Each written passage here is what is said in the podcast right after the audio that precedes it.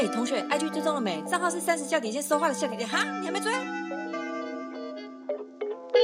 早安，星期一，欢迎收听三十又怎样？我是一居，我是微微。听说最近有有一颗震撼弹，震撼了整个娱乐圈。OK，我这边有一句渣男语录跟大家分享，很遗憾没有达到你心里作为一个合格老公的标准。Oh my！God，，这句话很不负责任。你有追整件事吗？就是你有看这一篇小说，网络小说吗？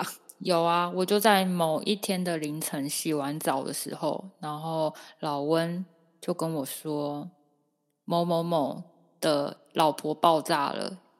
然后我就想说发生什么事情，然后你知道我当时只是裹了一条就是浴巾，然后头还湿湿的，想说是发生了什么事，我就点开来看，你知道我 头发已经湿的，然后已经在那边站已经快半干，我才看完，你就知道天啊也太精彩了，什么东西呀？他第一天投出那个震撼弹的时候啊，因为我是在我朋友家交换礼物，所以我们那时候整个开始大家开始在吃瓜，一直在看那些东西，想说哇，真的是从来没有想过就是。人设这么完美的人是是这样的人，对，从来没有想过。只之前时间管理他的事件的时候，已经是蛮严重。可是当时你会想说，他本来好像就是比较是爱玩的感觉形象，可是这个是完全没有想到。对，然后呢，好，中间的这些事情，其实我们也就不帮大家科普，也就是大家可以自己去看，也许。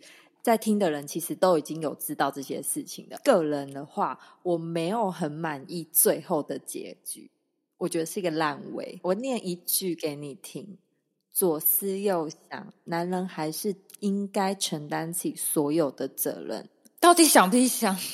到底啊，你就做错事啊！你就是不用左思右想，做错事的人不就是一根肠子想到底？你就是做错人家，你就是对不起人家，所以你本来就该道歉，不是就是这样吗？而且我觉得，其实这世界上不只是艺人，就是可能还有呃，我们一般生而为人这样子。我觉得有一个很不好的点在于，就是大家很喜欢没有抓到证据就先狡辩。可是你本来你的人生、你的记忆里，你最后死亡那个跑马灯、人生跑马灯中，一定会跑出你做。错这件事情，那你其实就是有做过这件事情，可是你为什么要狡辩？然后呢，你狡辩别人又有证据，别人就再拿那个证据再去压你，你再反驳再压你，我觉得真的是没有意义。其实做错就做错，你就直接道歉，就不会有这些事情了。对啊，因为你如果前面不认错的话，你就要一直去包后面的谎言，一直包，一直包，越滚越大，然后到最后你真的是没办法，然后样子不是更难看，完全没有台阶可以下哎。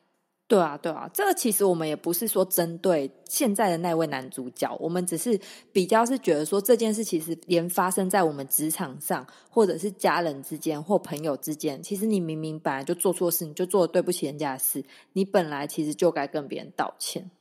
那道不道歉跟原不原谅，那这就是你们两方自己情感的事情，我们旁人也不能多说什么。只是我会很看不惯他这个行为啦。对，你看他现在。男主角道歉嘛，啊，女主角可能就觉得 OK 能接受，虽然大家可能也会抱不平什么之类的，可是至少那就是他们两个自己去解决这件事情的。真的是坏事不要做，半路会遇到鬼啊，总会遇到鬼啊，总会遇到鬼。好啦，反正这一集我们就是随意的跟大家分享我们对于最近这一篇网络连载小说的一些看法，主观的看法哦。先说好，各位不要告我们。